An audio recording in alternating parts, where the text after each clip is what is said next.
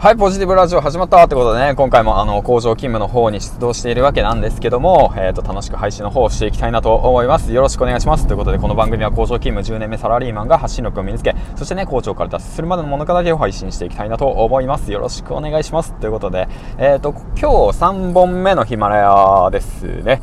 はい、ということでね、今日はね、えっ、と、先ほどもね、話したんですけども、あの、パパや丸山ニュース、とね、千ラジの方のコラボレーションを聞いて、で、丸山先生がね、丸山先生、まあ、パパ、まあ、パパがね、うん、パパ丸山さんがね、えっ、ー、と、まあ、いろんな攻略法をね、えっ、ー、と、話していて、やはりね、自分のキャラを作るべきだと言っていて、まあ、確かにそうだな。確かにそうだなと思って。で千ラジの方は銭湯があるしな。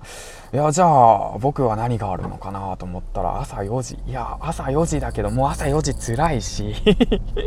朝4時継続できないしって思って考えてて。で自分のキャラクター作りっていうことにね最近ちょっと悩んでいて。うん。実際ねだから物語だとかストーリーとかそういったものの主人公ってやっぱキャラが必要じゃないですか。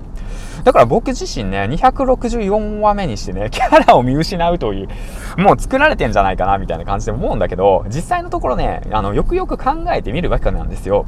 僕がねその何て言うんだろうビジネス書を読んで僕がねビジネス書のノウハウを話したところでどこの需要があるんだみたいな。いやそれだったらさもっとさあの知識もさ権威性もさあの資格も持ってるさそのあのなんていうの実力もある先輩たちがいっぱいいる中でさその方たちの話聞いた方が絶対にさいいじゃんって思っちゃったわけよ、うんまあ、気づくの遅いんだけど気づいてたんだけど。そうなった時にねあのロリラジと出会ってロリラジってさボイシーの中でさ役に立たないじゃん全然。言っちゃったけど。だからさ、ま、ヒマラヤの中でさ役に立たないラジオってここ？みたいな感じになって。うんだそこで行ってみるか。うん、そうなったらやっぱいろんな方たちをね巻き込んでいってヒマラヤ面白いからやってみなよみたいな感じでね音声発信楽しいからぜひやりなよ。ボイシーはねダメだよ。パーソナリティ入るのに1%の壁超えなくちゃいけないんだよ。フォロワー1万人以上必要なんだよ。ヒマラヤはねフォロワーいなくても始めれるよ。って言ってね。うん、うん、全然やれるよ。って言って言って。あのー、音声配信できるよ。って言っておすすめしたいなと思ってね。うん。そうなんだよ。僕みたいなねあのー、クズでも大丈夫なんだよ。できるんだよ。みたいな感じで。ややってみなよって言ってね、ぜひおすすめしたいなと思って、まあそのキャラクターでやってみようかなと思ってるんだけど、どう思うのかな？その、キャラ作りっていうのはね、もうほんとやってみなきゃわかんないと思うんですよね。いろんなキャラを作ってみる。だからまあ、僕、声真似とかできないしね。うん。だからもう、今から声真似してみるとかさ、ノリと勢いでやってみるとかさ、そういったことの繰り返しチャレンジしてみる。うん。まあとにかくね、まあチャレンジすることは好きだから、チャレンジ系でいってみようかな。いや、でもな、嫁が怒るからな。あんまりチャレンジしすぎると嫁が怒るんですよね。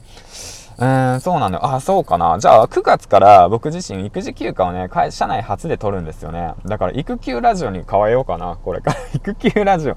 育休ラジオに変えようかな。パパ、あの育休始めましたとか、うん、そういった感じでね、配信するのも面白いかなと思ってるわけなんですけども、まあだから何が言いたいかというと、キャラクターで困ってる方、自分の人生、ストーリーを考えてる方、もうとにかくチャレンジしてみましょうという形ですね。もう僕自身もね、あの、チャレンジの連続ですね。いろんなことさらけ出したりだとかね、まあ例えばの話、まあ過去にギャンブル依存症で300万の借金を背負って、ほんでね、その、まあ、出来込んでね、出来込んでね、そうなんですあ、思い出した。出来込んだったんだよ。うん、思い出したってかもう知ってるけど、あ出来込んでね、何度言うんだ。もう、出来婚なんだよ。もう、これ4回目なんだけど、まあいいんだけど、もう一回言うけど、いや、うん、出来婚なんだけど、言っちゃった。まあそんな感じでね、まあ出来婚なん、もういいから。えっ、ー、と、出来婚って知ったのね。出来婚ってか、できちゃったって知ったのが、実は、銭湯だったんだよ。思い出した思い出した。うん、出来婚ってね、知ったっていうかね、えっ、ー、と、奥さんからね、あの、連絡あったんですよ。うんと、僕サウナが大好きで、よく行ってたんですけど、うん。あのーで、電話かけて、プルプルって言って電話かかってきて、え、な、なんだろうと思って、もしもしって言って、できたって言って、え、何ができたのって思って、うん、なんかいいことあったのって、できたんだよって言って言われて、え、何ができたのって、子供がって、え、できたんだみたいな、うん、うん、できたよって言って、あ、そうか、みたいなね。うんと、もうね、そこからね、また人生が変わっていくわけですよ、ほんと。うん、いろんなものをね、背負っていくわけなんですけどね。